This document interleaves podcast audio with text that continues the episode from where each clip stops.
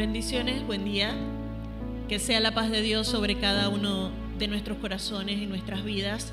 Podemos decir hoy gracias Dios porque tú nos permites estar en este lugar. Gracias Dios porque tenemos vida, porque tenemos salud suficiente para estar en este lugar, para poder bendecir, alegrar, alabar tu nombre y, ¿por qué no?, alegrar el corazón de Dios. ¿Y sabe por qué se me atravesó la palabra alegrar?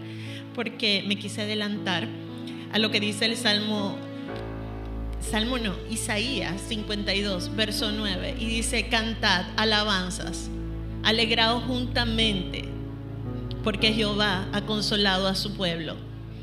Aleluya. Levanten la mano a aquellos que han atravesado estos últimos días o en este momento están atravesando por situaciones fuertes y difíciles. Dice, cantad alabanzas, alegraos juntamente, porque Jehová ha consolado a su pueblo. Así que sin importar lo que podamos estar pasando este día, Dios mismo es quien nos consuela. Él nos envió al Espíritu Santo de Dios a estar con nosotros y Él es nuestro consolador, Él es nuestro ayudador, Él es nuestro guía. Y por eso hoy damos gloria a Dios. Pero ahora levanten la mano los que hoy todo está bien, no se quejan de nada, no hay problema. Levanten la mano. Aleluya. Entonces ustedes son los que se van a poner de pie de primero. Porque si usted hoy está muy bien, es porque ya Dios lo consoló. Es porque ustedes son el ejemplo para nosotros de que Dios está con nosotros de que si ustedes hoy se sienten muy bien y muy alegres y no sienten como que nada de qué quejarse, es porque Dios ha obrado a favor de sus vidas, así como con los demás también. Así que el resto nos ponemos de pie, levantamos nuestras manos al cielo y te decimos, Señor, hoy alabamos tu nombre, hoy bendecimos tu nombre, porque tú mismo has consolado a tu pueblo. Tú has traído medicina, Señor. Tú has traído paz, tú has traído gozo.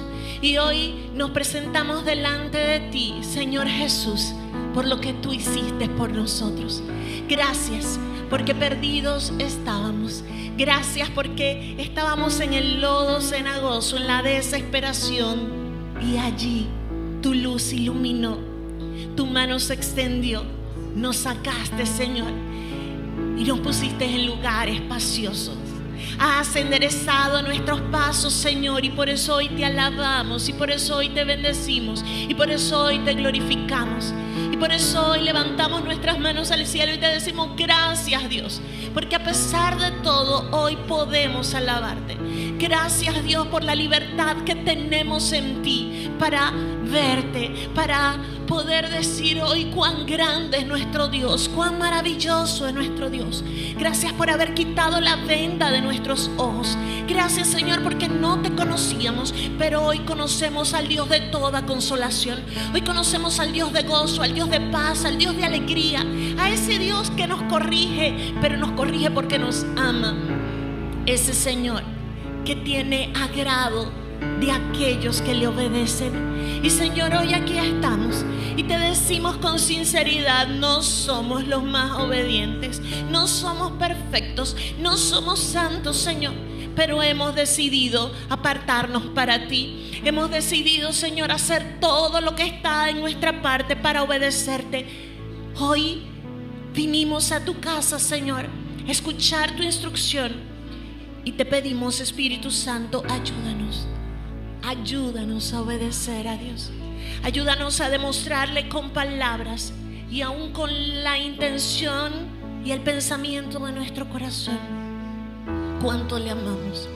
Porque tú nos amaste primero, Señor. Hoy te decimos, queremos enamorarnos más de ti. Hoy te decimos, Jesús, por lo que tú hiciste por nosotros, por la oportunidad que tú nos has dado, por la nueva vida que tú nos has dado, por la consolación que tú nos has dado, Señor.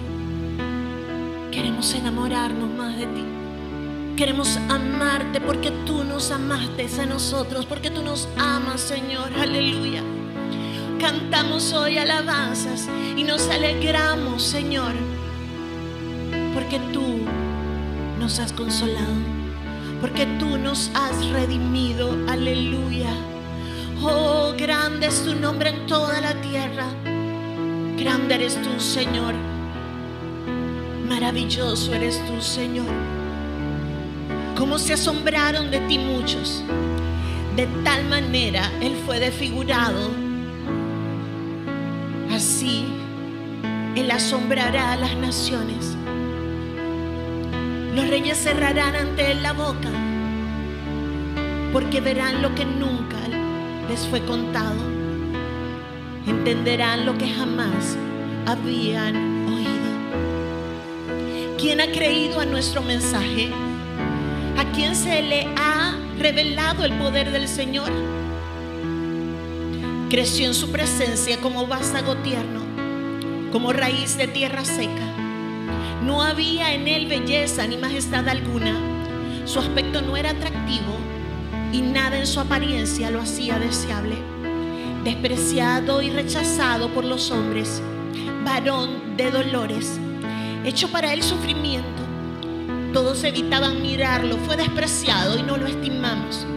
Pero ciertamente Él cargó con nuestras enfermedades, soportó nuestros dolores. Y aunque nosotros lo consideramos abatido, lo consideramos herido, golpeado y humillado, Él fue traspasado por nuestras rebeliones, molido por nuestras iniquidades. Sobre Jesús recayó el castigo, precio de nuestra paz. Gracias a sus heridas fuimos sanados. Hoy cantamos y nos alegramos porque Jehová ha consolado a su pueblo. Jesús, hoy no te miramos como el abatido, como el que fue simplemente humillado. Hoy te, miramos como aquel que dio su vida en lugar de la mía. Hoy te miramos como el rey que se levantó de la muerte triunfando por mí. Y cuando te veo, no puedo hacer otra cosa que cantar, que alabar, que exaltar tu nombre.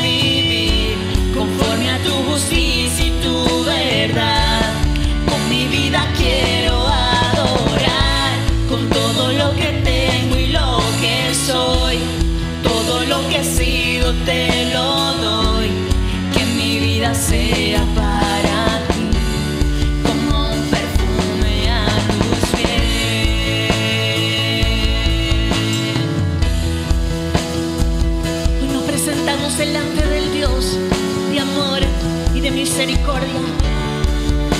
Nos presentamos delante de nuestro Rey, de nuestro Salvador, de nuestro amigo,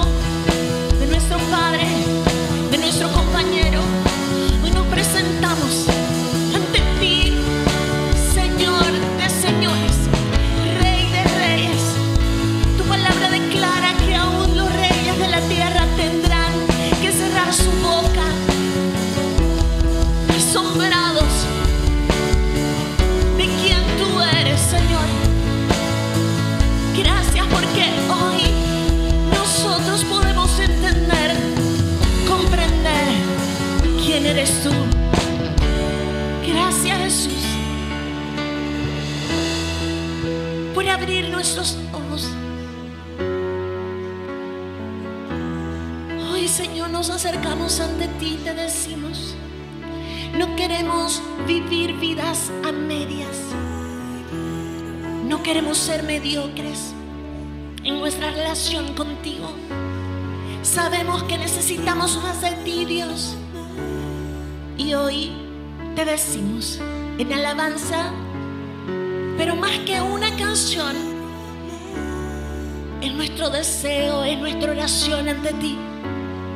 No me quiero conformar. He probado, quiero más. El salmista decía, gustad y ved que es bueno Dios y que son dichosos los que en Él confían. Así que iglesia, si tú has probado, has comprobado que Dios bendice tu vida, entonces no te conformes y ve por más. El apóstol aún, con todo lo que Dios hizo en su vida y a través de él decía, no lo he alcanzado aún, pero prosigo a la meta. Así que tú y yo podemos decir hoy, necesito más. Necesito más, Señor.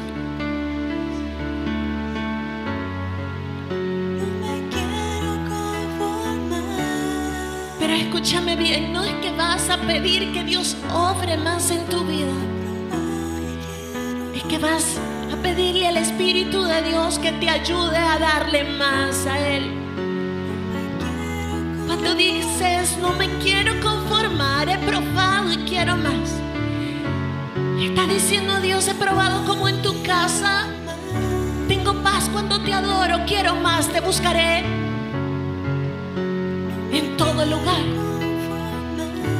Te buscaré también en mi casa, porque quiero más. Quiero estar más cerca de ti, más y más y más. Como cuando un hombre se enamora, le gusta una chica, una mujer y quiere estar cerca de ella.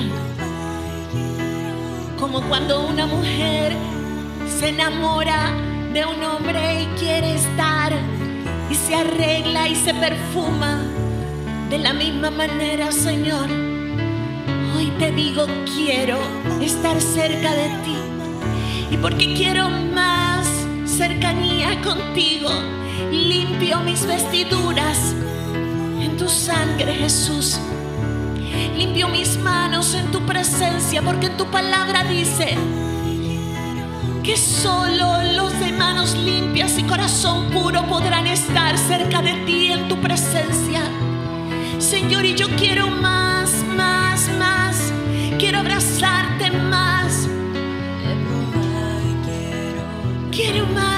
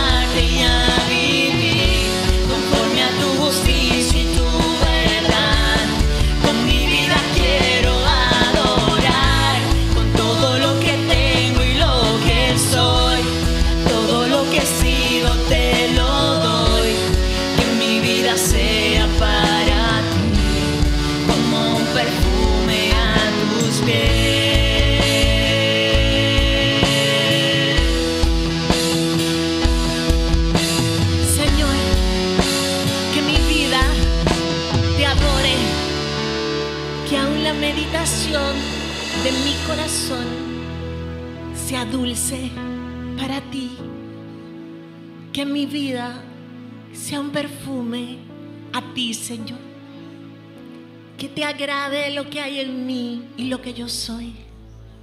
Señor, te necesito. Y porque te necesito, yo necesito cambiar. Necesito vivir conforme a tu justicia y a tu verdad, conforme a quien tú eres, Dios. ¿Quién es Dios? ¿Quién es Jesús para ti? Señor Jesús, queremos, necesitamos conocerte, porque en ocasiones ante esa pregunta, ¿de quién eres para mí? Me quedo sin palabras, porque simplemente no sé qué lugar darte en mi vida. Pero tú que conoces nuestro corazón, tú que conoces mi corazón, sabes que realmente quiero enamorarme más de ti. Mi deseo hoy es enamorarme más y más de ti. Quiero, anhelo, necesito un toque de ti. Necesito ese milagro, esa obra maravillosa que es saber quién eres tú, conocerte, entenderte, vivir conforme a tu justicia y a tu verdad. Yo te necesito, Dios. Tú eres el maestro de milagros. Y un milagro no es otra cosa que una obra asombrosa. Jesús murió en la cruz y leímos en Isaías que Él fue molido por nuestros pecados, que el castigo de nuestra paz fue sobre Él, que por su llaga fuimos sanados. Pero sabe, el milagro no solamente es una sanidad, y más de una vez hemos sido sanados. Si hoy estamos aquí es porque Dios ha obrado sanidad en nuestras vidas, porque Él ha traído salud para nosotros, ha traído medicina a nuestras vidas. Pero un milagro es un hecho asombroso de Dios. Y si por un momento puedes mirar tus manos, si puedes moverlas, si puedes estar de pie, esa es una obra asombrosa. El salmista decía, yo soy una fina obra hecha por ti, por tus manos. Eres una obra maestra, creada por Dios. Así que tú eres un milagro viviente. Pero el mayor milagro que puede vivir un ser humano es poder conocer a Jesús. Es poder amarlo y vivir en su presencia. Cantamos hoy y nos alegramos porque Dios ha traído consolación a su pueblo. Así que hoy abraza a Jesús, abraza al Espíritu Santo, abraza su presencia, alaba su el nombre de Jesús, porque solo tú haces maravillas, porque solamente tú, Jesús, haces milagros.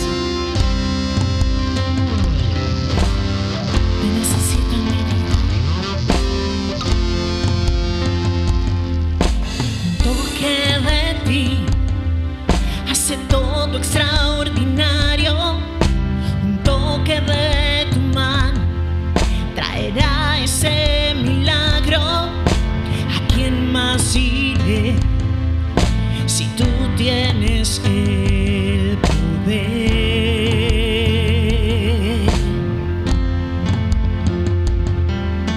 me puso ante ti, buscando hoy tu rostro, me escondo en encuentro en ti descanso, te quiero adorar y tu nombre levantar.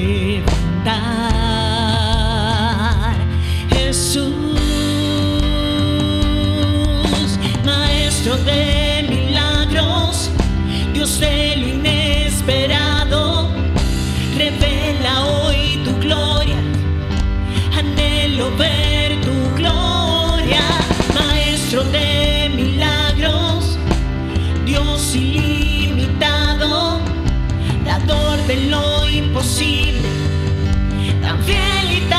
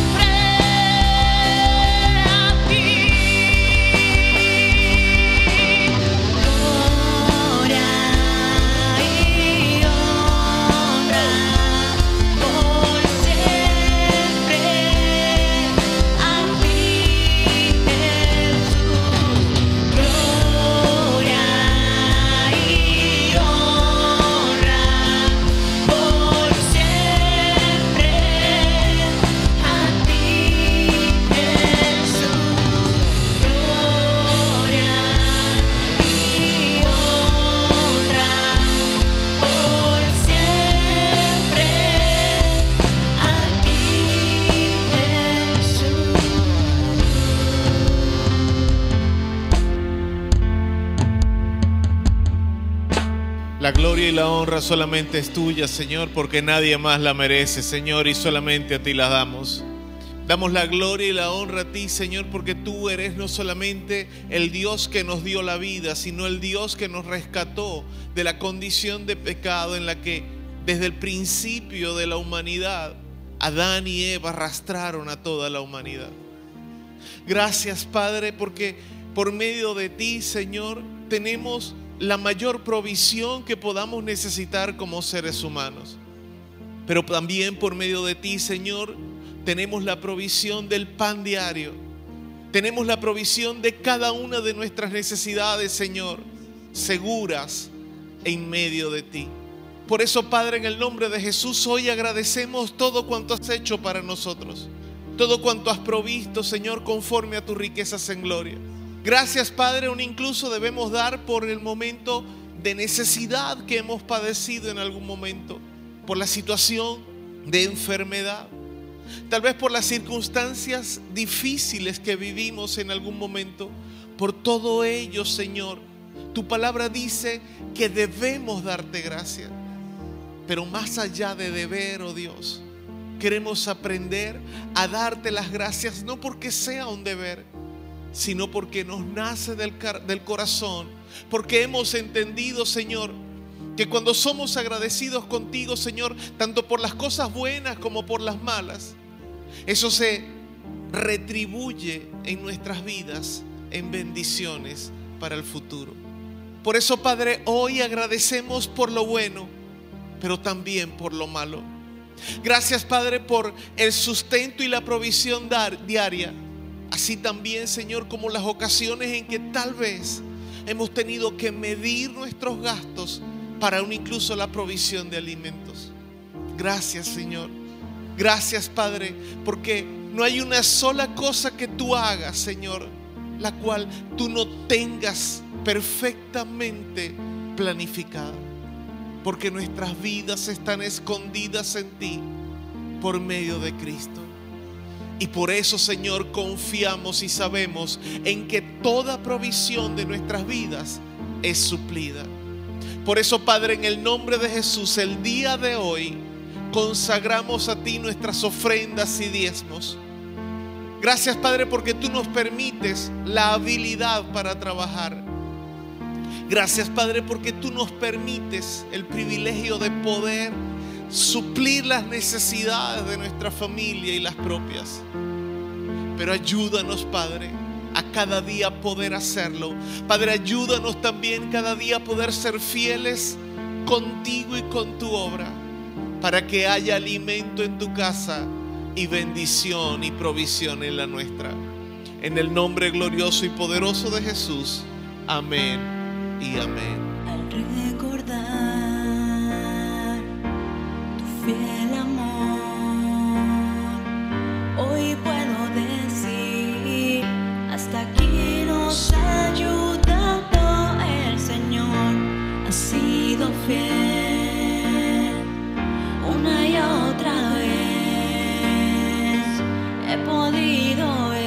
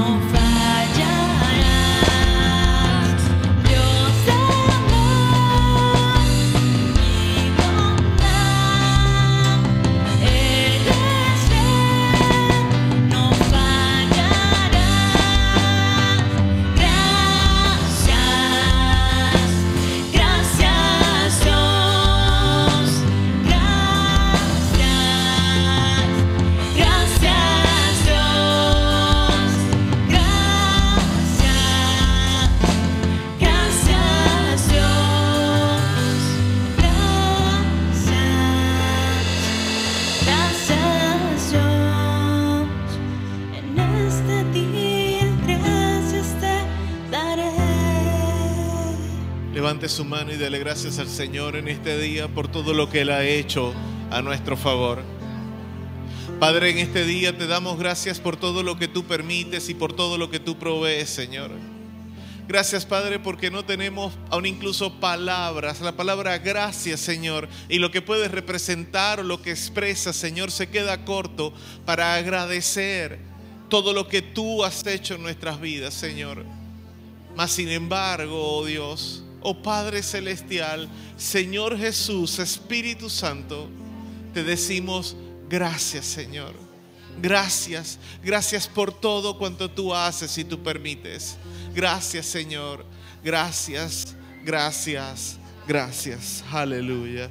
Dele un fuerte aplauso a nuestro Dios. Porque Él se merece la alabanza, la gloria y la honra el honor, el poder, el dominio y la majestad por los siglos de los siglos. Aleluya.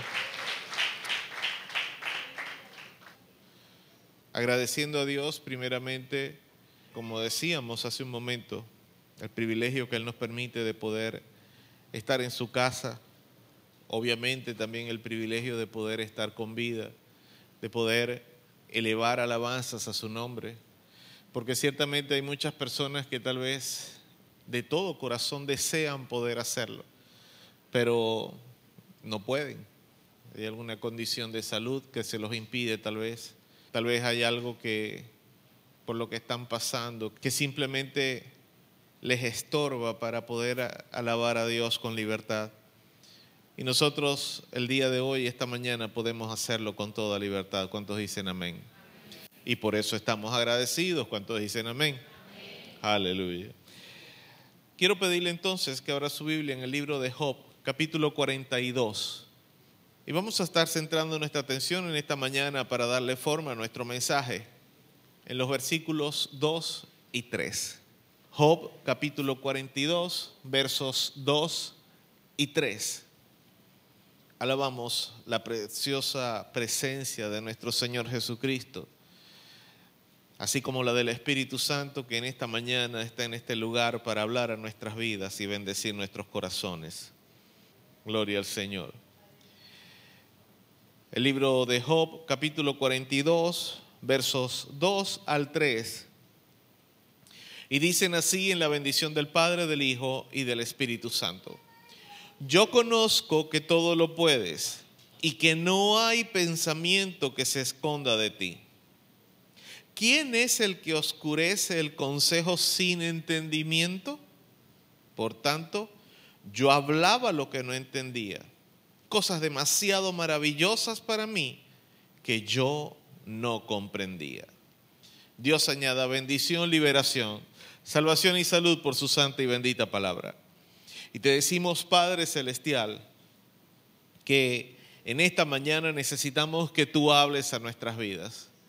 Tenemos una gran necesidad, Señor, porque nuestras almas están hambrientas y sedientas.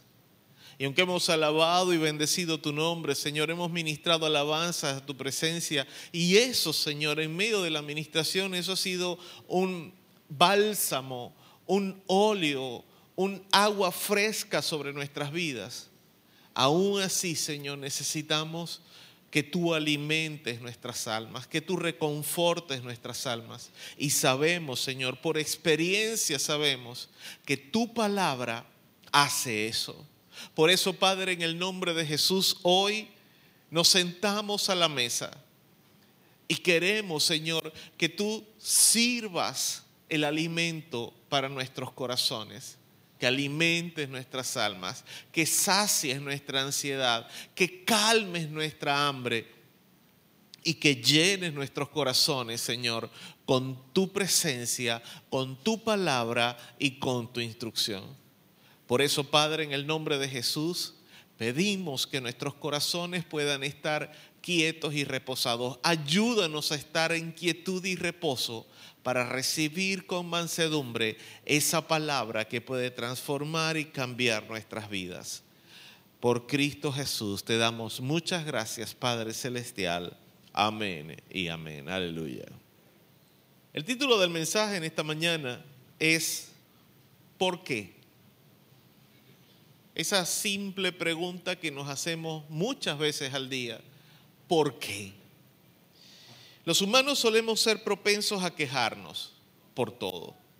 Sobre todo, nos quejamos cuando las situaciones que vivimos no parecen tener sentido y por supuesto, cuando no entendemos el por qué suceden las cosas. Es decir, yo puedo tal vez quejarme, yo voy caminando y me meto, eh, meto, le meto el pie a la esquina de la cama, yo me quejo, ¡ay, me duele!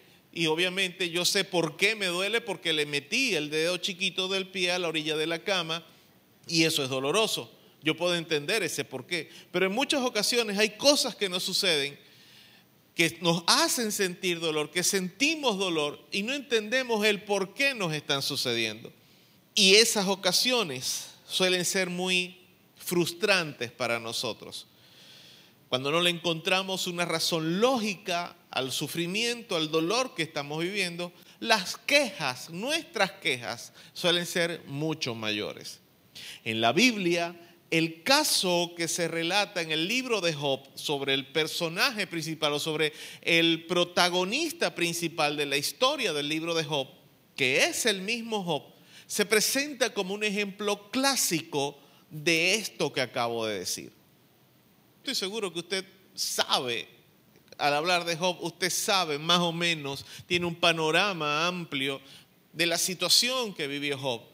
Y vamos a estar claros, solamente con leer los primeros dos capítulos del libro de Job, ya nosotros podemos entender por qué Job se queja tanto.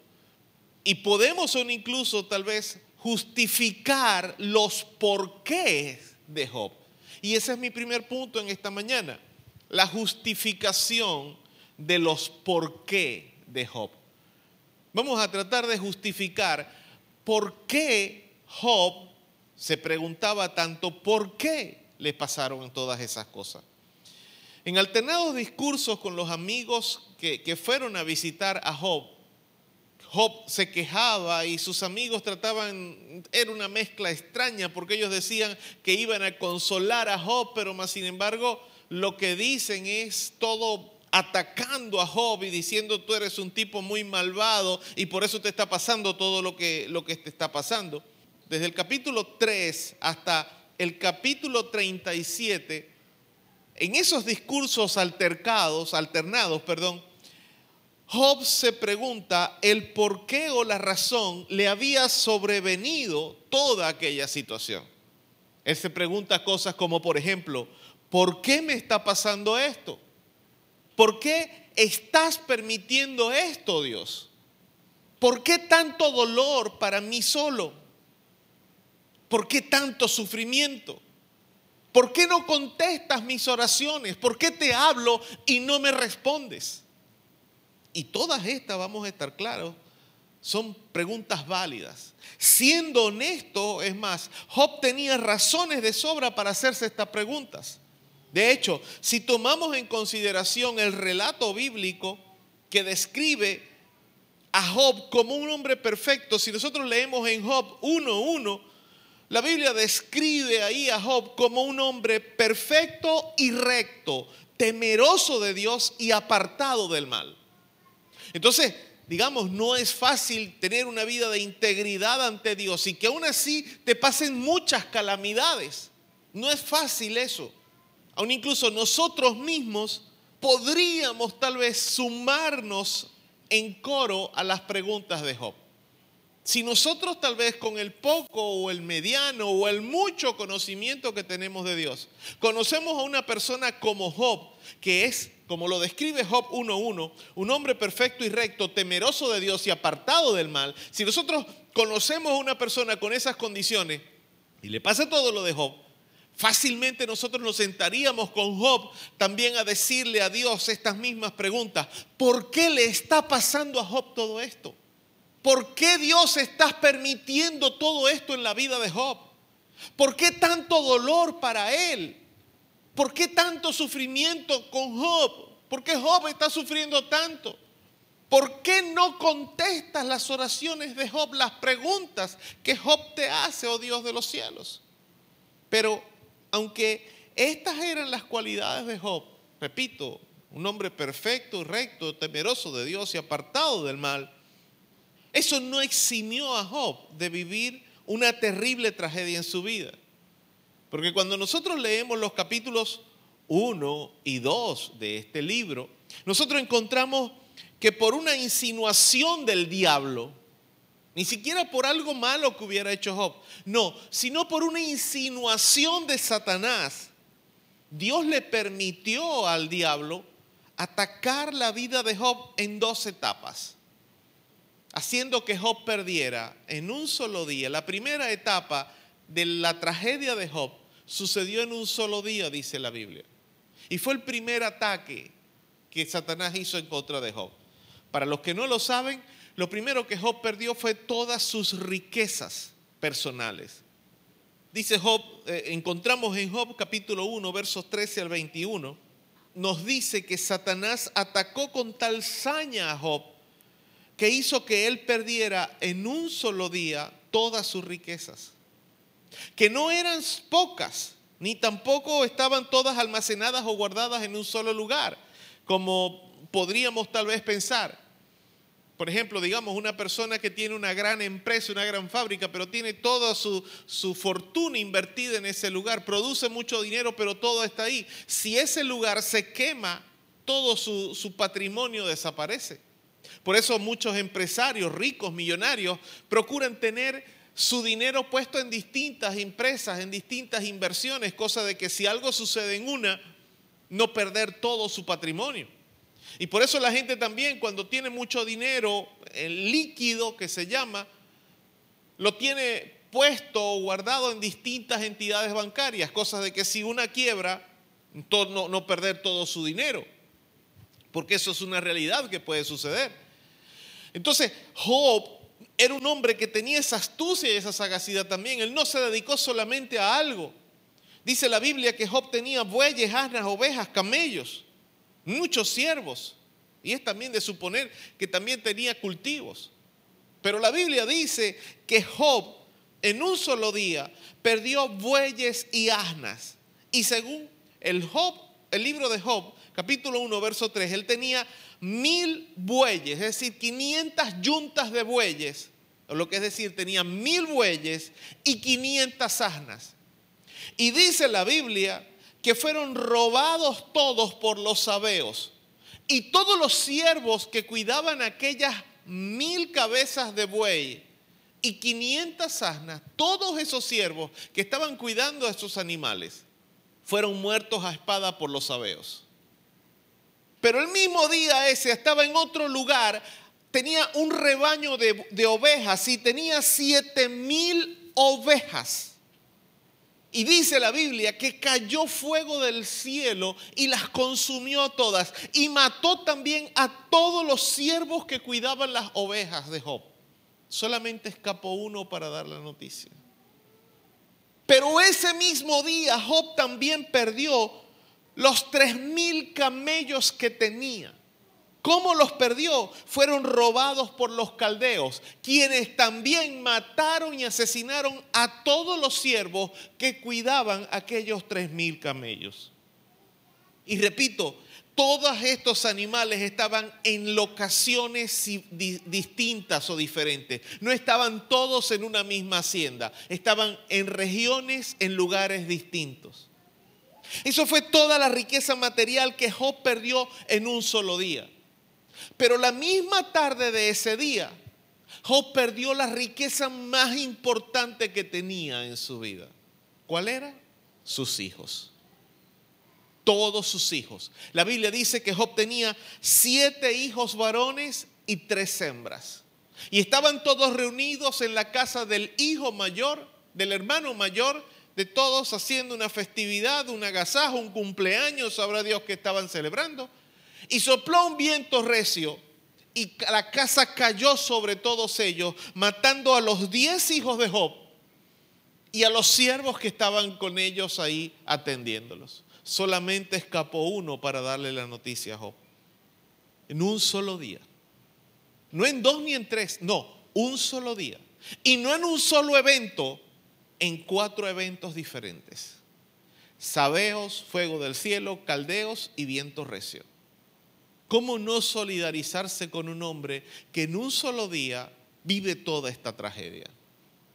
¿Cómo no pensar ese hombre tantos por qué? ¿Por qué sucede esto? Si a nosotros nos pasa algo, tenemos un accidente, nos cortamos un dedo, empezamos a preguntar, ¿por qué? ¿Por qué fui a meter el dedo en la licuadora? ¿Por qué dejé la mano metida en la puerta del carro cuando iban a cerrarla? ¿Por qué no prestaste atención cuando tiraste la ventana, la puerta? Nos preguntamos por qué cuando nos pasan cosas sencillas. Imaginemos nosotros todos los porqués que no abrumaron la mente de Job en aquella, en aquella noche de aquella tragedia. Pero la segunda etapa del ataque de Satanás, dice la Biblia, que después de un tiempo se vuelve a presentar Satanás, el diablo, delante de la presencia de Dios y por otra insinuación del diablo, Dios le da permiso a Satanás de atacar, de hacer un segundo ataque a Job. ¿Y qué atacó Satanás ahora? La salud de Job. Dice la Biblia que Dios le dice a Satanás, puedes atacar su salud, pero no te metas con su vida porque él es un hombre justo. Y dice la Biblia que Satanás hirió a Job con una sarna maligna desde la coronilla de la cabeza hasta la planta de los pies. Una sola úlcera se volvió su cuerpo. No había lugar de su cuerpo que no tuviera erupción, no estuviera brotado. Y dice la Biblia que agarraba un tiesto, un pedazo de palo para rascarse. Si consideramos todo esto en una sola imagen, el panorama es devastador. Tratemos de ponernos nosotros por un momento en la túnica y las sandalias de Job. Tratemos por un momento. O imagina tú de forma personal perder todo lo que te importa en la vida en un solo día. Haz ese ejercicio mental. Tal vez tu negocio, tu trabajo, tu casa, tus hijos, todos, no uno ni dos, todos en un solo evento. Tratemos de ponernos en las sandalias y en la túnica de Job. Que a la semana, a los dos, tres, cuatro, cinco días o al mes, entonces también pierdas tu salud. Es difícil la situación, creo yo. ¿Cómo no preguntar por qué nos pasa eso? ¿Qué sentido tiene que yo continúe con vida tal vez? Milenios después estamos nosotros aquí y podemos decir, bueno, Dios estaba demostrándole a Satanás que Job sí temía a Dios de corazón. Podemos llegar a esa conclusión rápida y fácil. Pero el asunto es que para Job aquella tragedia no era una historia bíblica. Para Job aquella tragedia no era algo que había sucedido hace seis mil o ocho mil años atrás. Aquella era una tragedia que Job estaba viviendo en carne propia. Aquella era una tragedia que era la vida personal de Job. Era una tragedia donde él había perdido lo más importante en su vida, su familia, sus hijos. Sí, perdió sus riquezas también. Pero como decimos por ahí, como dice nuestro dicho popular, mientras haya salud, haya esperanza, mientras haya salud, bueno, estamos bien. Pero el asunto fue que también perdió su salud. No podía levantarse nuevamente, hacer negocios, porque su salud era crítica, su estado de salud era muy crítico. En lo personal pienso que los por qué de Job están más que justificados. Yo diría que más bien muy pocas cosas se preguntó Job. Más bien, si tomamos en contexto todo el panorama de lo que vivió Job y las quejas que él hace en todo el libro, porque sí, tenemos, repito, 35 capítulos donde hay quejas, pero también hay varios capítulos donde habló Elifaz, donde habló el otro, donde habló Eliú. Y si se quiere, incluso las intervenciones de las quejas de Job son, si se quiere, más bien cortas. Lo invito a que usted cuando esté en su casa le dé una ojeadita a las intervenciones que aparecen de Job en el libro, lo que él dice, las preguntas que él se hace, los por qué él se hace. Repito, en lo personal pienso que los por qué de Job están más que justificados. Humanamente hablando, no creo que nadie que atraviese por una crisis como la que vivió Job no termine como mínimo haciéndose esas mismas preguntas. ¿Por qué me está pasando esto? ¿Por qué estás permitiendo esto en mi vida, Dios? ¿Por qué tanto dolor? ¿Por qué tanto sufrimiento? ¿Por qué no contestas mis oraciones? Es más, pienso que muchos de nosotros tal vez harían lo que hizo la mujer de Job o lo que le aconsejó la mujer de Job que hiciera en Job 2.9, que le dice, maldice a Dios y después muérete. Tal vez muchos de nosotros terminaríamos haciendo eso renegando de Dios, maldiciendo a Dios y deseando morirnos. Pero sabe, hay algo que me llama la atención de Job, más allá de los porqués que para mí, repito, para mí están más que justificados. Para mí las preguntas que Job se hace están más que justificadas. Y este es mi segundo punto. Hay algo que me llama la atención profundamente de Job y es que él mantuvo su integridad en medio de la adversidad. Mira, ser íntegro no es cuestión de no hacer algo indebido, nunca, sino de que cuando has hecho algo indebido, tú tienes los pantalones o la falda bien puesta para reconocer tu error delante de Dios, de los hombres o de quien sea y decir, perdón, o decir después exactamente, inmediatamente después de que has dicho algo indebido o hecho algo indebido, retractarte y decirte, no debía haber dicho eso. Eso es integridad. Y Job supo mantener su integridad en medio de la adversidad. En mi apreciación personal, la gran enseñanza que Job y la tragedia que le tocó vivir nos dejan, nosotros la encontramos resumida en los versículos 20 y 22 del capítulo 1. Y le invito por favor a que lo leamos. Dice Job 1, 20 al 22. Entonces Job se levantó y rasgó su manto y rasuró su cabeza y se postró en tierra y adoró. Y escuche, aquí él no había caído en enfermedad todavía. Esto sucedió, esto lo hizo inmediatamente después de que llegó toda la gente, todos estos siervos diciéndole, hey, te robaron los bueyes, la sana, se quemaron las ovejas, los caldeos se robaron los camellos y tus hijos murieron todos porque un huracán tumbó la casa donde estaban reunidos. Entonces él dice la Biblia que se levantó, rasgó su manto, rasuró su cabeza y se postró en tierra y adoró. No dice que se quejó, dice que adoró. Y dijo, desnudo salí del vientre de mi madre y desnudo volveré allá. Jehová dio y Jehová quitó. Sea el nombre de Jehová bendito. Él adoró a Dios ahí. Pero fíjese lo que dice el verso 22. En todo esto no pecó Job ni atribuyó a Dios despropósito alguno. Aleluya. toda esa pérdida que sufrió Job en un solo día, no pecó, dice la Biblia, ni atribuyó a Dios despropósito. Es decir, él no dijo, Dios, er- tú eres un maluco, un tal, ¿para qué te voy a servir yo si me permites pasar por todo esto? Él no dijo, eso es, eso es hacer despropósito hacia Dios. Y él no lo hizo. ¿Qué dijo él? Dios me dio todo lo que tenía, Dios me lo quitó. El nombre de Jehová siempre va a ser bendito. Y si leemos en el capítulo 2, versículo 10, unos versículos más adelante, encontramos otra, parte que nos habla de la integridad que Job logró mantener.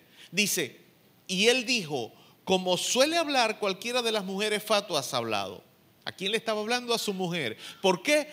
Porque la mujer le dice, ay Job, después de todo lo que te ha pasado, perdimos todos nuestros bienes, perdimos toda nuestra riqueza, perdimos todos los hijos por servir al Dios ese que vos le serví.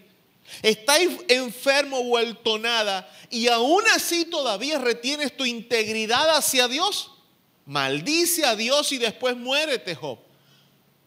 Entonces Job le responde, como suele hablar cualquiera de las mujeres fat- fatuas, has hablado. ¿Qué? ¿Recibiremos de Dios el bien y el mal no lo recibiremos? Y añade la escritura, en todo esto no pecó Job con sus labios.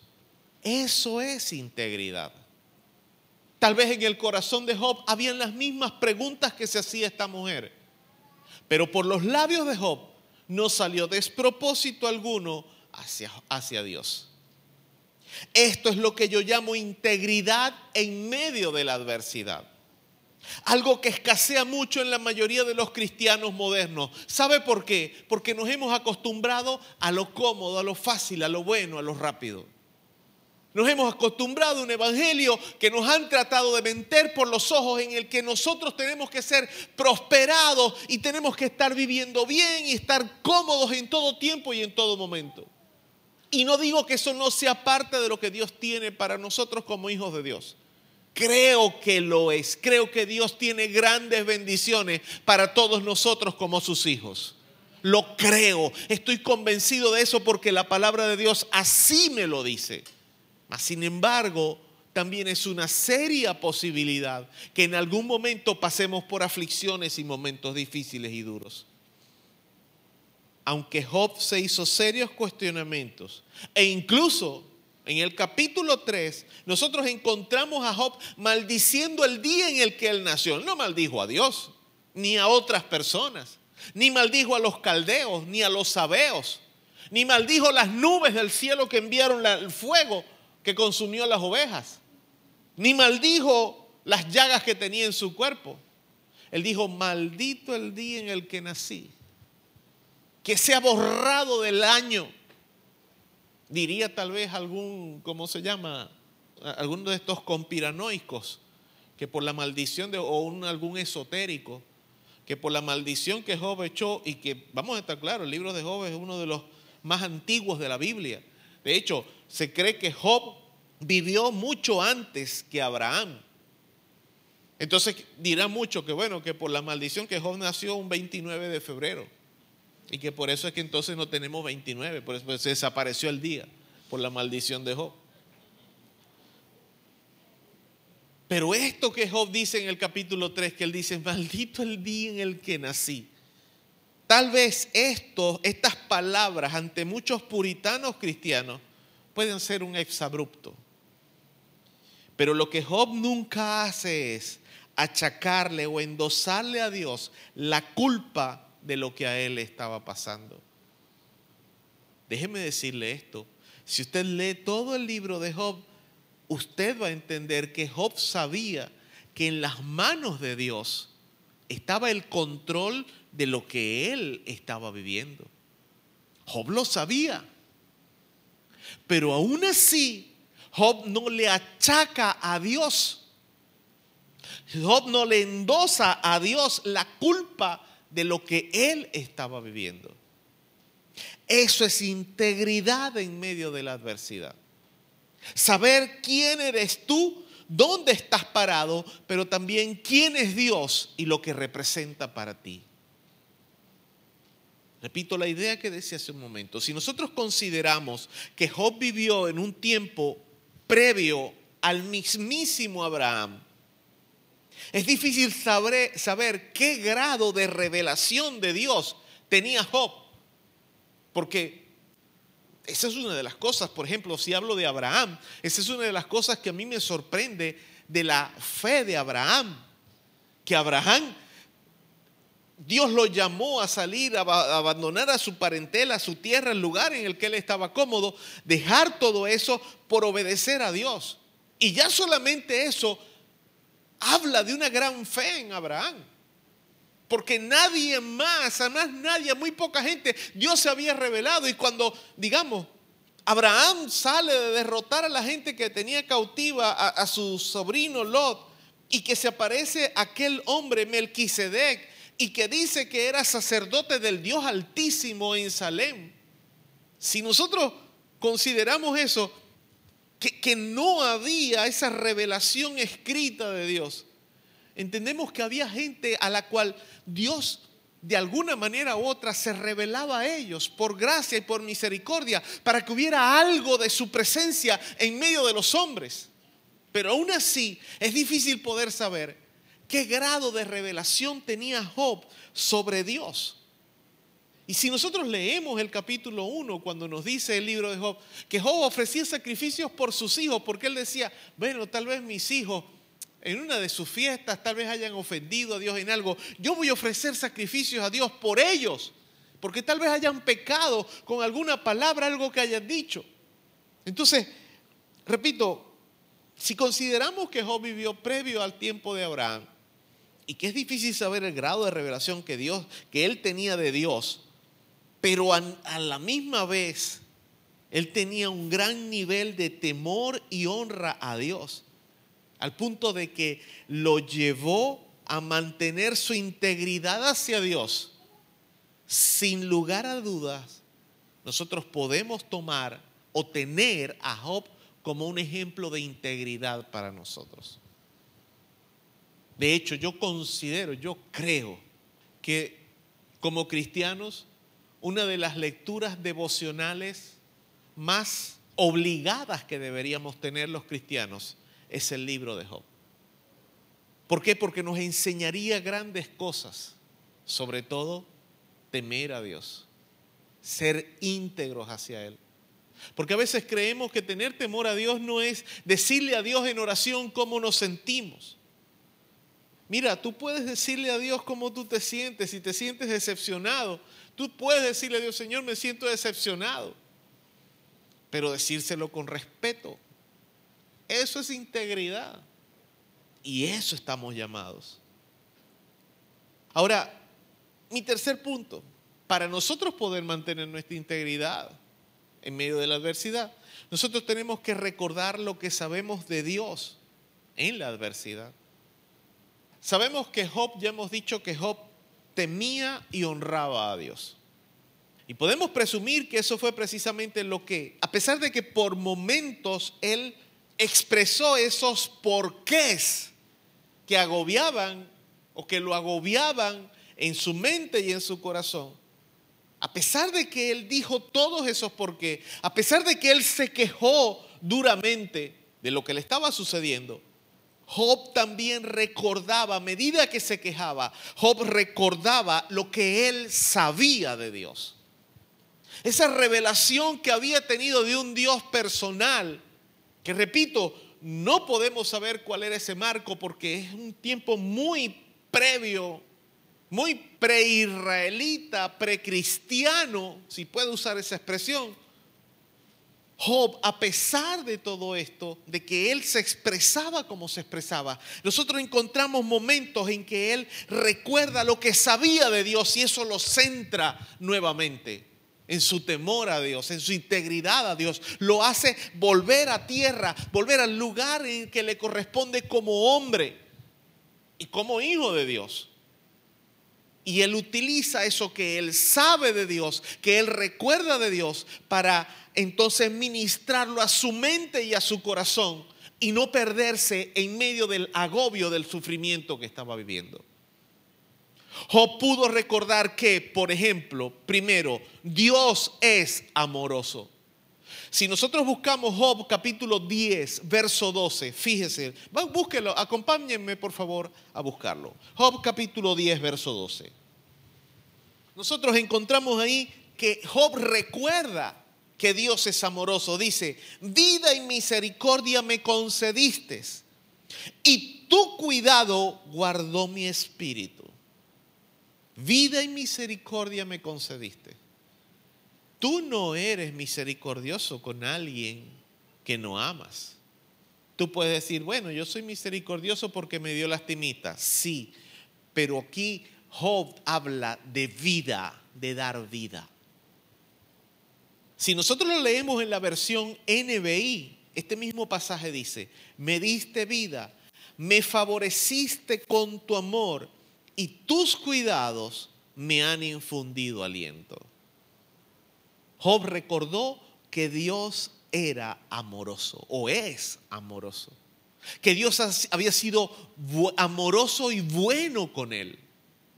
Entonces él dice, aunque me esté pasando todo esto, Dios, yo sé que tú eres bueno. Dios, yo sé que tú me amas, a pesar de lo que estoy viviendo. Aleluya. Y lo mismo deberíamos nosotros ministrar a nuestro corazón y a nuestra mente cuando estamos en medio de la adversidad. Pero ¿sabe qué nos sucede? Lo que recía hace un momento. Estamos tan acostumbrados, es tan bueno, nos sentimos tan bien cuando las cosas marchan bien, que nos obcecamos, nos obnubilizamos, nos volvemos ciegos, sordos y mudos, como la famosa canción. Cuando algo malo nos sucede y dejamos de ver que Dios es bueno y amoroso con nosotros. Tú, al igual que Job, o nosotros, al igual que Job, dejemos recordar siempre que Dios es amoroso. Pero mira, tú no vas a recordar eso si tú no lo has metido en tu corazón primero. Porque Job recordó que Dios era amoroso con él. Y la única forma que tú recuerdes algo es porque tú lo has aprendido primero. ¿Y cómo aprendes tú estos principios? Escudriñando la palabra de Dios. No hay otra forma. ¿Qué fue otra cosa que Job recordó? Que él sabía que Dios es todopoderoso. Vamos a Job capítulo 9, versos 3 al 10. Job capítulo 9, versos 3 al 10 dicen, si quisiere contender con él, no le podrá responder a una cosa entre mil. Él es sabio de corazón y poderoso en fuerzas. ¿Quién se endureció contra él y le fue bien? Me encanta esta pregunta que hace Job. Le vas a tirar, no sé si pues los patos tirándole las escopetas. ¿Quién se endureció contra Dios y le fue bien? El verso 5. Él arranca los montes con su furor y no saben quién los trastornó. Él remueve la tierra de su lugar y hace temblar sus columnas. Él manda al sol y no sale y sella las estrellas. Él solo extendió los cielos y anda sobre las ondas del mar. Él hizo la osa, el Orión y las Pléyades y los lugares secretos del sur. Él hace cosas grandes e incomprensibles y, maravillosas sin número. Y si seguimos leyendo, ese pasaje es mucho más grande, mucho más extenso, recordando lo todopoderoso que es Dios. Y lo mismo tenemos que hacer nosotros, porque cuando tú y yo recordamos que Dios es todopoderoso, nosotros podemos centrar nuestra esperanza que sin importar la situación que podamos estar viviendo, Dios nos saca del lodo y nos pone en un lugar espacioso. Aleluya.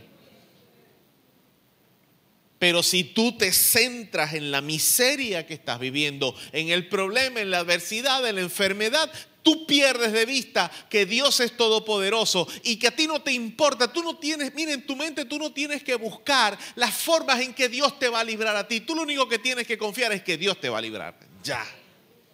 Y mire, yo he tenido que aprender eso a la mala.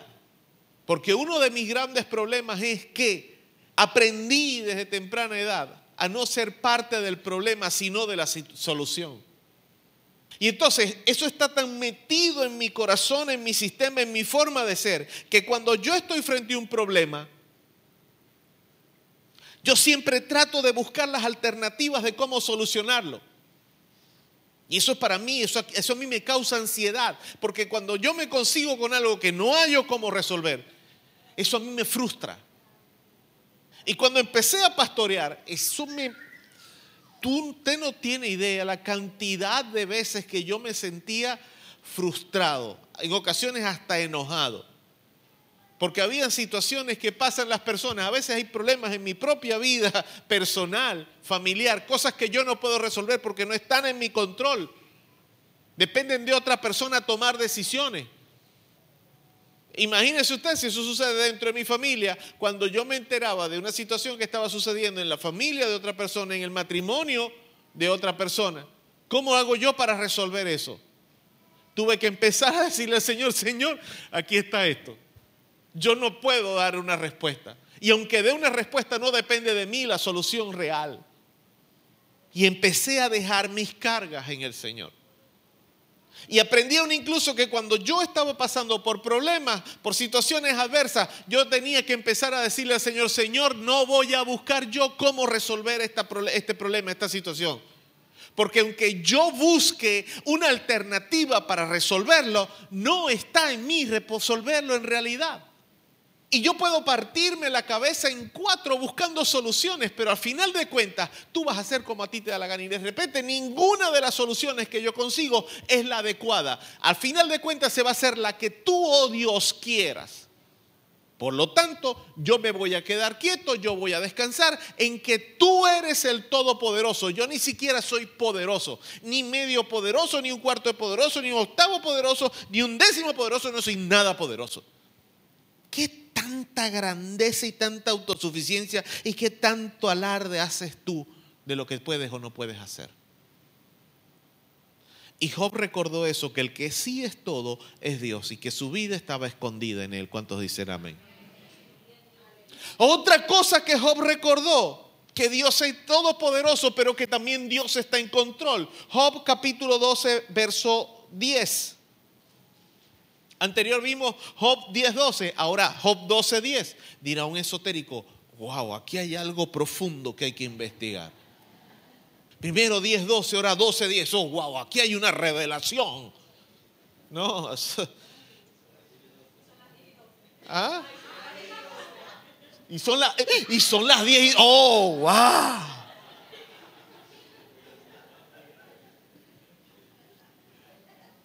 Habla Jehová que tu siervo. Dios está en control. Fíjense lo que dice Job 12:10. En su mano está el alma de todo viviente y el hálito de todo el género, humano. En las manos de Dios está tu vida. Tú no te vas a morir cuando tú quieras. Aunque hay gente que fácilmente pudiéramos decir, son tan tranquilos que ellos no se van a morir cuando la muerte diga, sino cuando yo diga. La muerte los viene a buscar y dice, ya va un momentico, yo voy a dejar. Dentro de un rato me muero.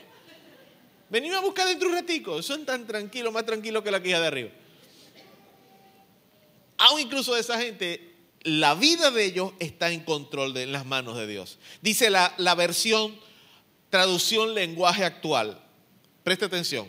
Dios tiene en sus manos la vida de todos los seres vivos. La reina Valera está clara, pero la lenguaje actual lo puso te lo sirvió, agarró, agarró la papillita, ¿verdad? La papa, te la hizo puré. Pero como vos no tenías ganas de comer, ¿verdad? Te la agarró, te la sopló y te la metió en la boquita. A lo que falta es que te, te mueva la quija también para que la mastiquéis. El reto es tuyo. Job recordó que Dios es todopoderoso. Dios es bueno, Dios es todopoderoso, pero también recordó que Dios está en control y él dijo, si a mí me pasó esto y no me he muerto, es porque Dios tiene un propósito. Dios está en control. ¿Sabe qué más recordó Job? Que Dios tiene un plan para su vida. Job 23, 14. Dice, Job 23, 14. Él pues acabará lo que ha determinado de mí. Y muchas cosas como estas hay en él. Que dijo, mira, Dios va a hacer, Dios va a cumplir su propósito en mí. Dice la versión, esta misma, este mismo pasaje, Job 23, 14, en la versión NBI, hará conmigo lo que ha determinado. Todo lo que tiene pensado lo realizará. Así que no te resistas. A ver qué es lo maravilloso de Dios, lo he dicho en muchas ocasiones, porque lo he aprendido de esa forma. Mira, Dios no es como Satanás. Satanás te ataca para destruirte y dañarte. Dios quiere bendecirte, pero Dios no te bendice a la mala. Dios te bendice si tú le permites a Él que te bendiga. Tú tienes que abrir la puerta de tu corazón para bendecirte. Hay una gracia común que Dios derrama para toda la humanidad. ¿Cuál es esa gracia común? El sol sale para todos. La lluvia cae para todos. Los alimentos, la tierra produce alimentos para todos, para buenos y para malos. Esa es una gracia común. Pero hay una gracia particular e individual que Dios tiene para cada individuo. Y esa gracia individual o particular, tú y yo tenemos que decidir aceptarla y agarrarnos de ella y comenzar a obedecer a Dios para disfrutar de esa gracia particular. Y eso es lo que Job reconoce aquí. Job reconoce, Dios tiene un plan para mi vida. Dios es bueno y amoroso. Dios es todopoderoso. Dios está en control de todo. Y Dios, porque está en control de todo, tiene un plan para mí. Y Él va a hacer conmigo lo que ha determinado. ¿Por qué? Porque yo se lo voy a permitir. Aleluya. ¿Sabe qué fue otra quinta cosa que Job recordó y se ministró a su propio corazón? Que, Dios protegería su vida. Job capítulo 13, versos 15 al 16. Dice, he aquí, aunque Él me matare, en Él esperaré. fuerte, ¿no? Aunque Él me matare, aunque Él me atacare, aunque Él se viniera en contra de mí a matarme, voy a continuar esperando en Él. No obstante, dice Job, voy a defender mi causa ante Él. No obstante, defenderé delante de Él mis caminos. Y Él mismo será mi salvación, porque no entrará en su presencia el impío. El impío. Fíjese como dice la versión Nueva Traducción Viviente. Presta atención si quiere, siga la lectura en su, en su Biblia. Verso 15. Dios podría matarme, pero es mi única esperanza. Voy a presentar mi caso ante Él. Y el verso 16. Esto es lo que me salvará. No soy ningún impío. Si lo fuera, no podría estar delante de Él. ¿Sabe cuál era la esperanza de Job? Que él sabía en su corazón que él vivía en integridad delante de Dios. Job sabía que no era perfecto, pero él sabía que había andado en su integridad y que si había cometido errores los había confesado ante Dios. Y él dijo, aunque Dios me mate, en Él voy a esperar, porque en Él, Él es todopoderoso, Él está en control de mi vida y Él es bueno. ¿Cómo no voy a esperar en Él? Pero más sin embargo, me voy a presentar delante de Dios y le voy a decir cómo me siento. Y esta es mi esperanza.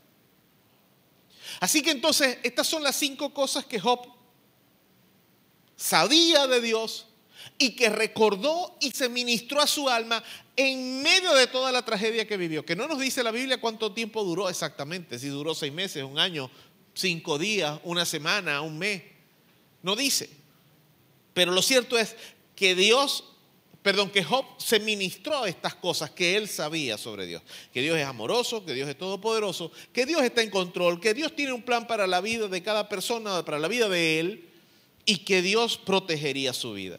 Así que te pregunto yo entonces, ¿qué sabes tú de Dios? ¿Qué conoces de Dios y de sus atributos que puedan servirte de aliento en medio de las adversidades que tienes que vivir? ¿Qué te has preocupado por aprender de Dios? Porque déjame decirte que lo que tú hayas aprendido de Dios es lo que te va a sostener en medio de las adversidades. Te pregunto entonces, ¿qué sabes tú de Dios? No en vano el mismo Dios dice por medio del profeta Jeremías en Jeremías 9, 23 al 24. Así dice Jehová. No se alabe el sabio en su sabiduría, ni en su valentía el valiente. No se alabe el guapo en su guapura. No se alabe el bello en su belleza. No se alabe la que tiene la figura esbelta de guitarra en su figura esbelta y de guitarra. No se, no, no, no se alabe en su panza el barrigón.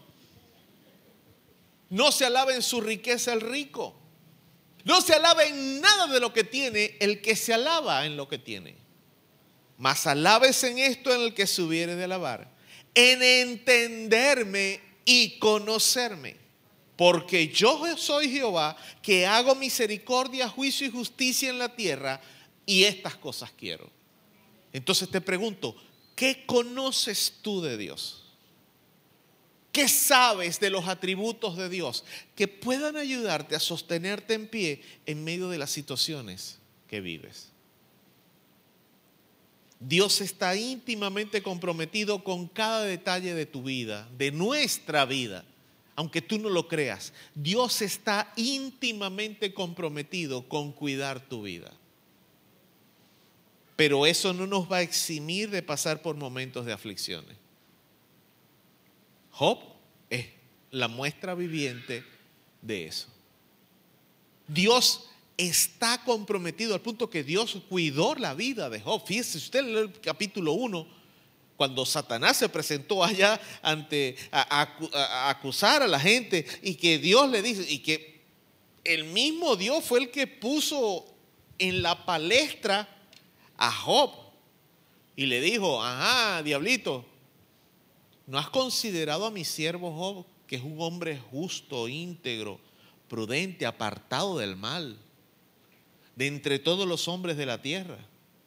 Y dice, ah, pero dice el diablo, pero ¿cómo no Job te va a servir? Si le, has dado, le diste cuántas, 500 yuntas de bueyes, 500 asnos, 7 mil ovejas, tres mil camellos, diez hijos, todos bonitos y hermosos y tres muchachas preciosas. ¿Quién no te va a servir así? Quítale todo lo que tiene para que tú veas. El mismo día te maldice. ¿Qué le dice Dios al diablo? Ok, acepto tu reto. Fíjese todo lo que Dios confiaba en Job. Acepto tu reto.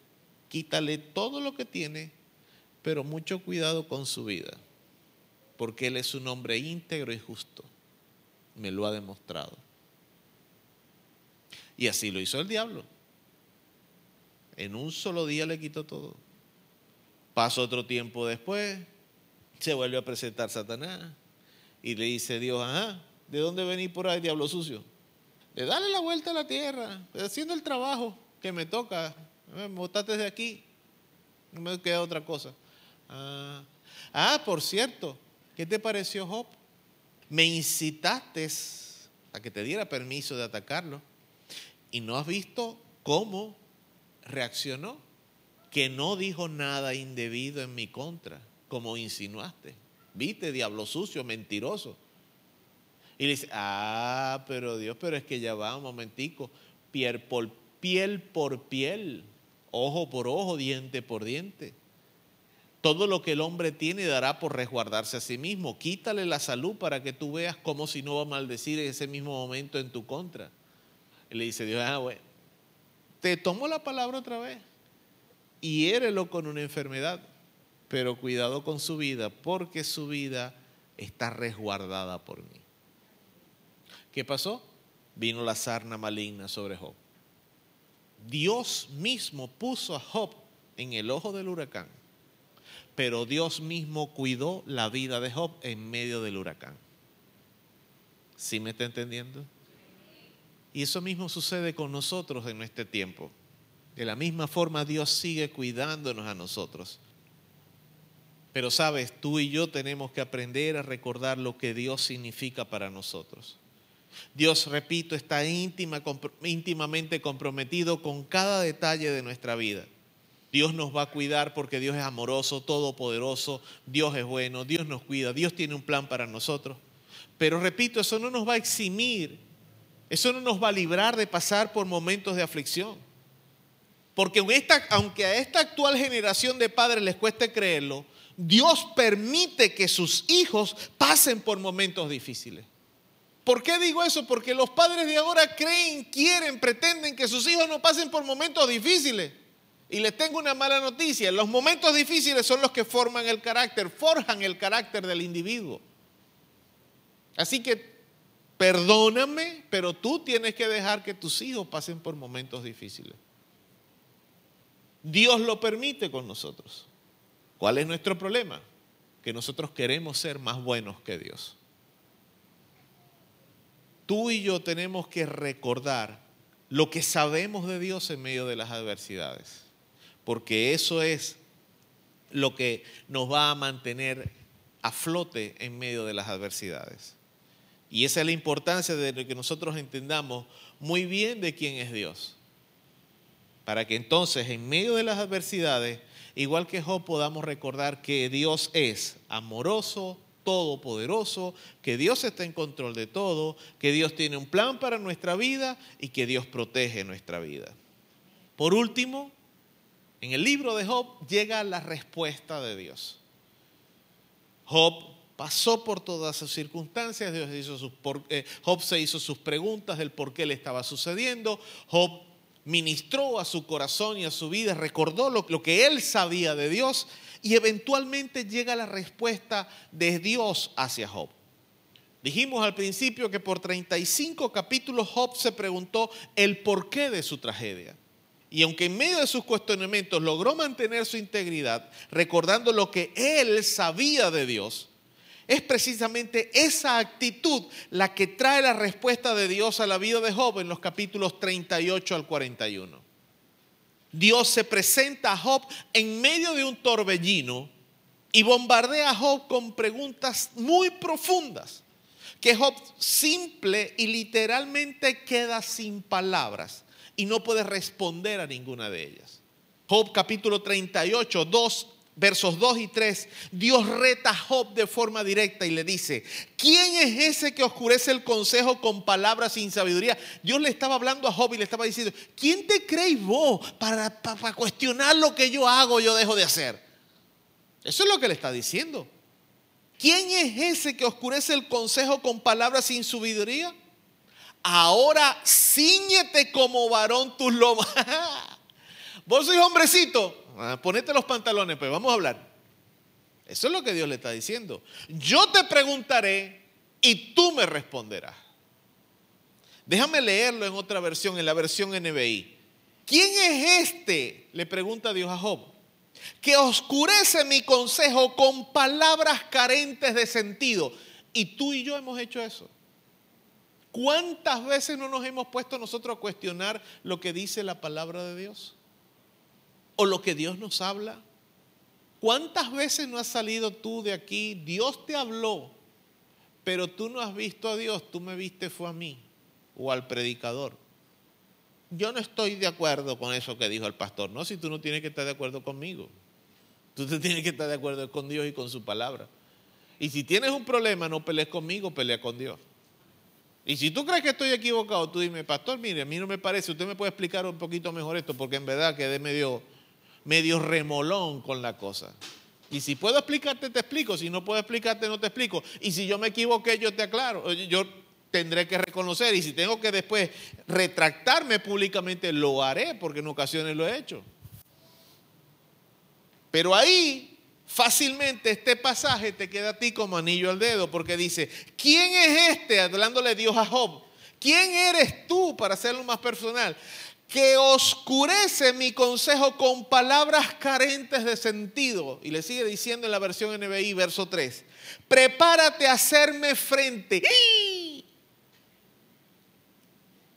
Prepárate a hacerme frente. Yo voy a interrogarte y tú me responderás.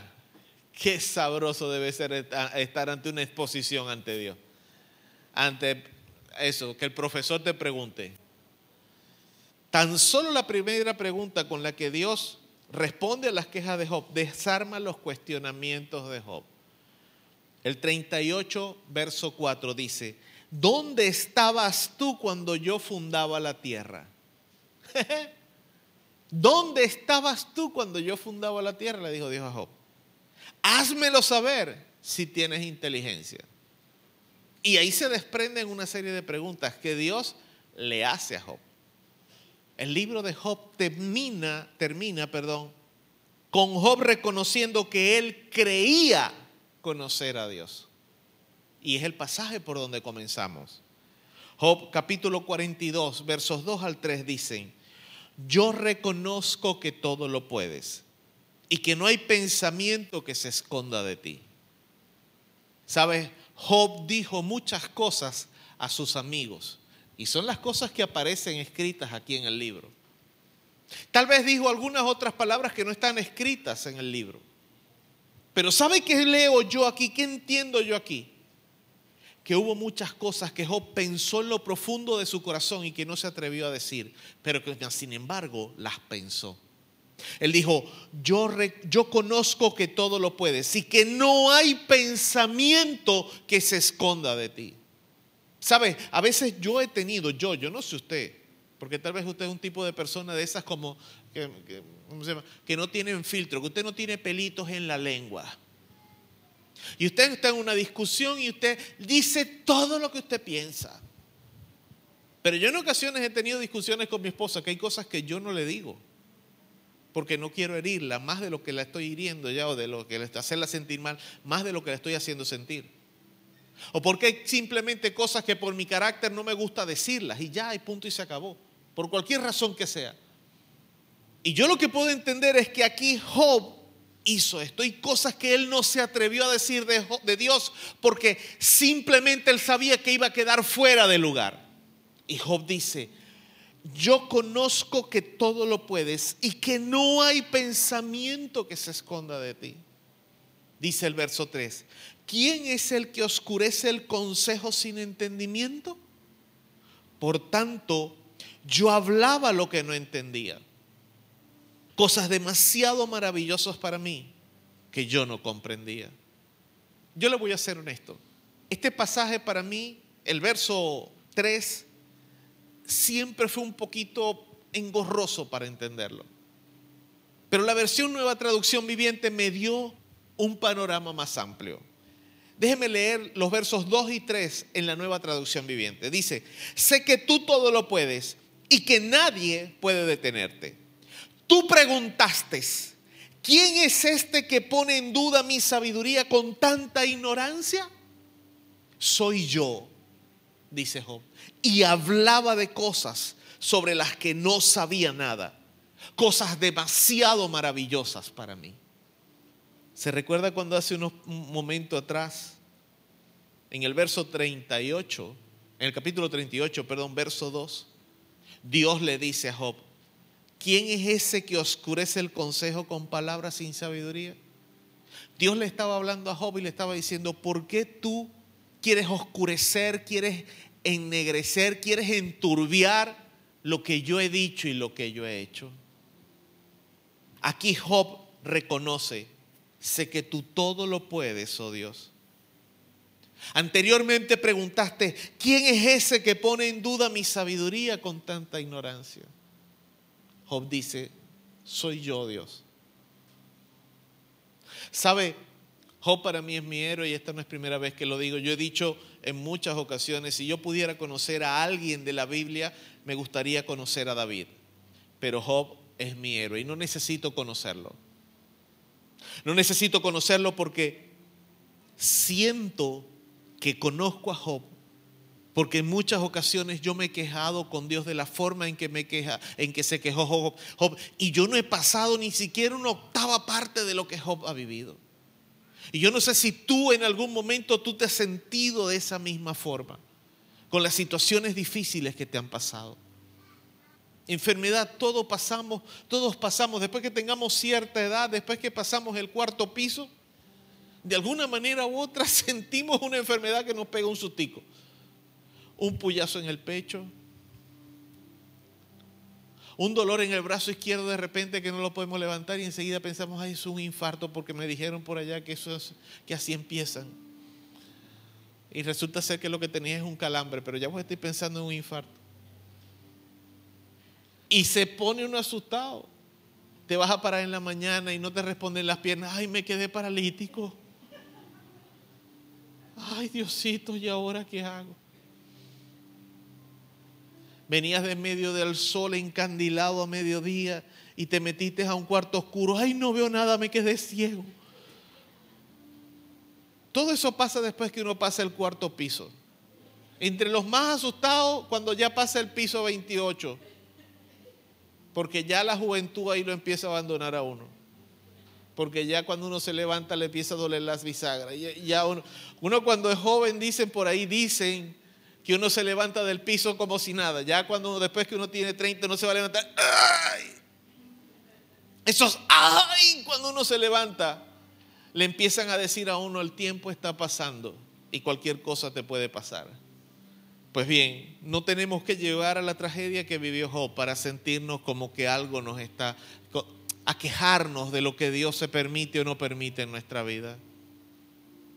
Pero sabes algo, si tú eres capaz de aceptar el consejo de Dios que hace por medio de Jeremías, donde Él dice que si en algo vamos a alabarnos, si en algo el hombre o la mujer puede alabarse es en conocer a Dios, en conocer y en entender a Dios. Y no porque haya algo demasiado en que alabarse en ello, sino porque conocer y entender a Dios te va a dar a ti las herramientas, los argumentos necesarios para que cuando pases por los momentos de adversidad que van a llegar a nuestra vida, tú vas a poder pasar por esas adversidades, entendiendo y sabiendo que Dios es amoroso contigo, que Dios es todopoderoso, que Dios tiene cuidado de ti porque Dios está en control de todo y Él tiene un plan para tu vida. Y aunque te mueras, si tú entiendes, si conoces a Dios o si tú conoces y entiendes a Dios, tú sabes que tu vida va a tener algún propósito y algún impacto en la vida de tu familia o de otras personas. Entonces el tema es, o la pregunta con la que yo quiero cerrar en esta mañana es, ¿qué sabes tú de Dios? ¿Qué conoces tú de Dios? ¿Qué conoces tú de Dios que pueda sustentarte o sostenerte en medio de las adversidades? ¿Qué conoces tú de Dios que en medio de los porqués que te vas a preguntar, cuando vengan los momentos difíciles, te van a ayudar a sostenerte en pie? Así que yo quiero pedirte por favor, por favor que cierres tus ojos. Padre, en el nombre de Jesús en esta mañana te doy gracias por permitirme hablar tu palabra. En este momento, Señor, que cerramos ministrando, Dios porque necesitamos, oh Padre, que quede sellado en nuestro corazón esa necesidad, valga la redundancia de la palabra, de que en nuestro corazón se halle un conocimiento de ti, Señor. Un entendimiento de ti profundo para que cuando lleguen esos porqués que las situaciones de la vida van a hacer levantar en nuestra mente ese polvo de las situaciones, de los problemas, de las adversidades de la vida, levanten.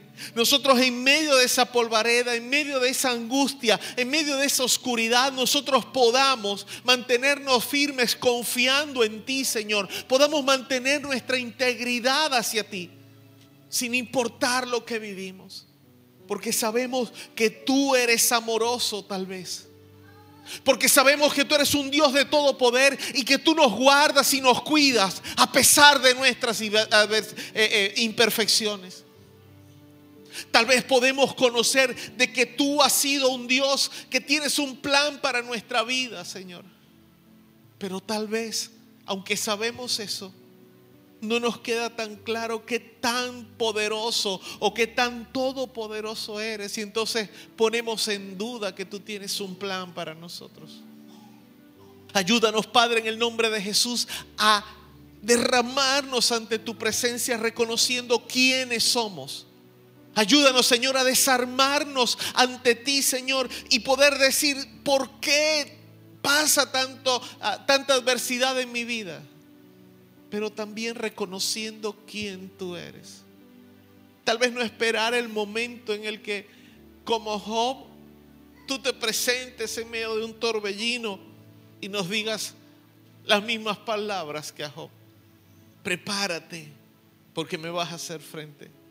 Prepárate porque voy a preguntarte y tú me vas a responder. Porque igual que, igual que Job no vamos a tener palabras como responder a Dios y a toda su sabiduría, a todo, todo su conocimiento. Ni siquiera podríamos estar ante su presencia, dice la palabra. Pero más sin embargo, cuando nosotros somos capaces de preocuparnos por conocer a Dios, eso nos va a dar a nosotros una base para poder resistir el día malo, como dice el apóstol. Por eso, Padre, en el nombre de Jesús, te pido que cada día nos ayudes a conocerte. Que en medio de los porqués que podemos hacernos, que las adversidades que vivimos pueden hacernos preguntar, podamos también ver cómo los atributos tuyos, precioso Dios, son puestos de manifiesto para bendición de nuestras vidas. Como el hecho de que tú eres bueno, todopoderoso, como el hecho de que tú tienes un plan para nuestras vidas, como el hecho de que tú guardas nuestros pasos a pesar de las dificultades, cómo eso puede sustentarnos. Hoy, Padre, en el nombre de Jesús, pido que nos enseñes a conocerte. Padre, pido que nos enseñes a poder mantenernos en pie, oh Dios, en medio de las adversidades. Y si tal vez este tiempo estamos pasando una adversidad que para nosotros representa una gran calamidad, que en esta mañana, oh Dios, tu Espíritu Santo pueda ministrar a nuestros corazones y hacernos sentir que no estamos solos. Si tal vez el dardo de la enfermedad ha estado atacando, ha estado oprimiendo nuestro corazón, nuestra mente, podamos recordar que nuestra vida está escondida contigo en lugares celestiales. Que podamos recordar tu palabra cuando dice que, por las llagas de Cristo somos sanos. Que si tal vez estamos pasando por adversidades, por alguna pérdida familiar, podamos recordar que a pesar de esa pérdida, tú, oh Dios, tienes control de nuestra vida. Padre, en el nombre de Jesús, ayúdanos a conocerte para que cuando se levanten esos porqués en nuestra vida, podamos, igual que Job, ministrar a nuestro corazón quién tú eres. Así que quiero pedirte, por favor, en el nombre de Jesús, si en esta mañana, si en este tiempo, Dios ha hablado a tu vida, si el Espíritu Santo de Dios ha hablado a tu vida de alguna forma o manera, de la forma en que me habló a mí no necesariamente tiene que haber hablado a tu vida. Por eso digo, si Dios habló de alguna forma o manera por medio de su Espíritu Santo, ponte de pie en el lugar en el que estás. Y tú puedas levantar tu mano y pedir ahí al Señor que fortalezca esa área de tu vida que hoy fue ministrada. Tal vez fuiste ministrado en el sentido de que te diste cuenta de que no conoces mucho a Dios y necesitas conocer mejor a Dios. Tal vez fuiste ministrado en el sentido de que tal vez sí conoces a Dios y conoces algo de su palabra o bastante de su palabra. Pero fuiste ministrado en el sentido de que tu integridad en ocasiones, tú sabes que es cuestionable y sabes que si Dios hiciera un examen intensivo profundo, exhaustivo de tu corazón, tal vez no saldrías limpio, como Job decía. Aunque Él me matara, en Él esperaré, porque sé que el impío no puede estar en tu presencia, pero tú sabes que en ocasiones has actuado como una persona impía. Sabes y que puedas reconocer eso en esta mañana habla un poco de tu integridad. Por eso digo, levanta tu mano si hoy Dios ha hablado de alguna manera a tu vida. Y tú mismo puedas ser capaz de poner tu corazón en las manos de Dios y decirle, Señor, perdóname, aquí estoy. Señor, ayúdame. Señor, fortaléceme. Señor, hazme recordar aún incluso. Porque mi problema tal vez es que yo sé muchas cosas de tu palabra. Pero en medio de la adversidad son tantos los porqués, son tantas las preguntas, son tantas las incertidumbres que tengo que se me nubla el juicio, se me, se me nubla mi entendimiento, se nubla mi capacidad de recordar. Y todo lo que tengo en mi mente y mi corazón son quejas. Por eso dile al Señor hoy cómo te sientes. Job lo hizo en todo el libro se quejó aún incluso de su propia vida, de su propia existencia. Se quejó de lo que Dios había permitido. Se quejó de por qué lo había permitido. Y no era para menos. Pero algo que Job nos enseña es aprender a hacer silencio en algún momento. Ya nos quejamos delante de Dios.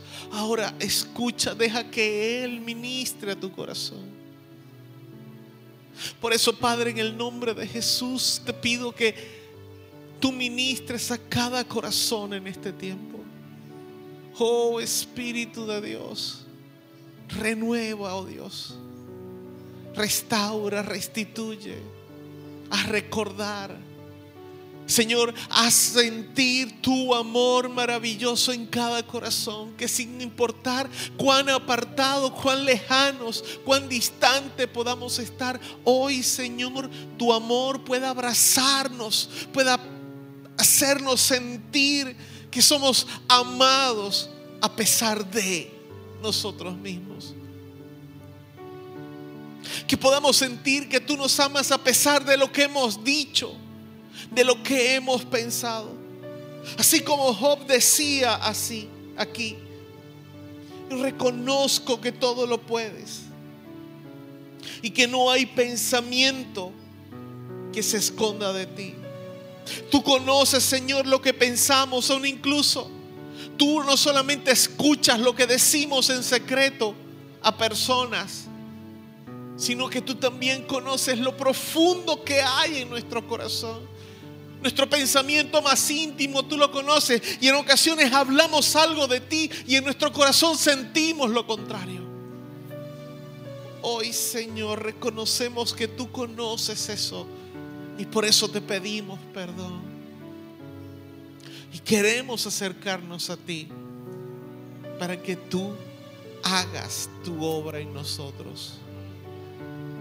Queremos acercarnos a ti para que tú limpies nuestro corazón y lo renueves. Muy cerca de tu amor es donde quiero estar, cerca de tu corazón para poderte escuchar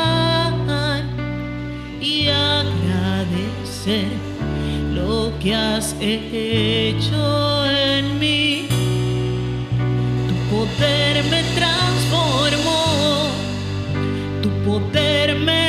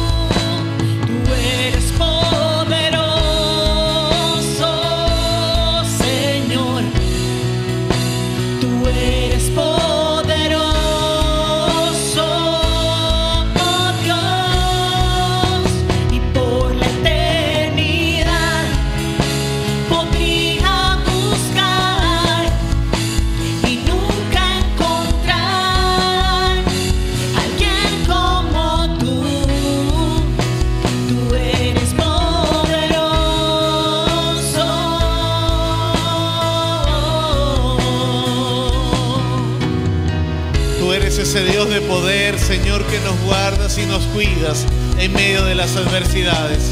Y por eso, Padre, podemos reconocer con nuestra mano en alto que tú has cuidado y guardado nuestra vida por tantas ocasiones, Señor, que tal vez no podemos enumerarlas todas.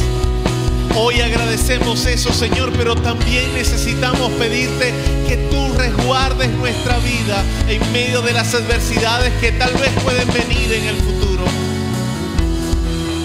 Las que no deseamos, las que no queremos, pero sabemos que pueden venir.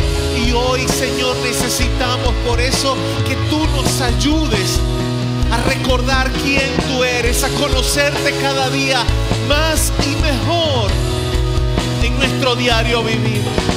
Que podamos, Padre, saber que tú eres Dios que está por encima de todo, que eres más que poderoso, todopoderoso, que nuestra vida está escondida contigo en lugares celestiales, que no vivimos nosotros solos, sino que vivimos por ti, porque tú eres poderoso.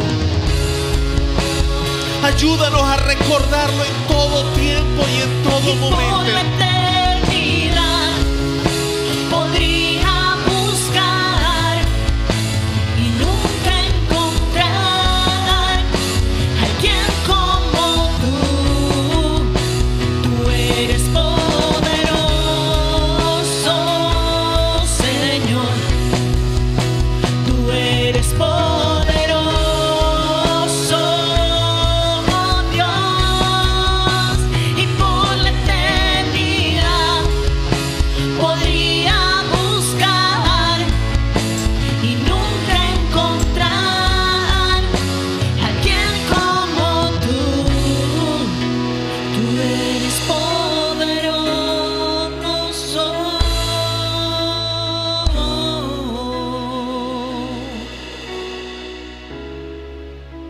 Damos gracias, Señor, porque tú eres Dios de todo poder.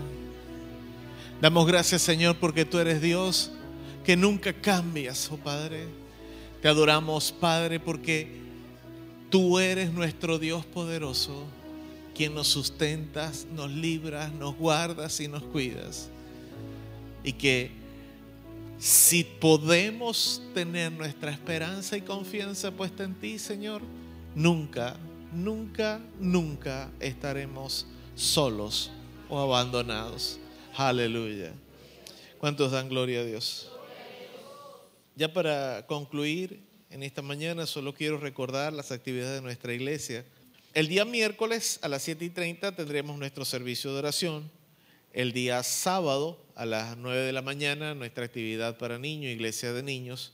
Y el mismo día sábado a las 10 y 30 de la mañana nuestra actividad juvenil, eh, nuestra actividad para jóvenes.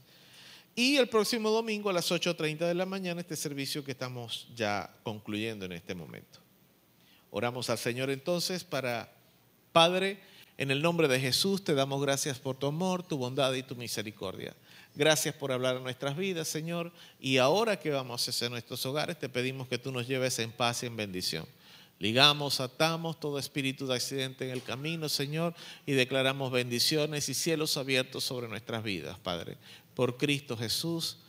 Amén y amén. La bendición del Padre, del Hijo y del Espíritu Santo sobre su vida, sobre su familia. Dios les bendiga muy rica y muy abundantemente. Paz de Dios sobre su vida.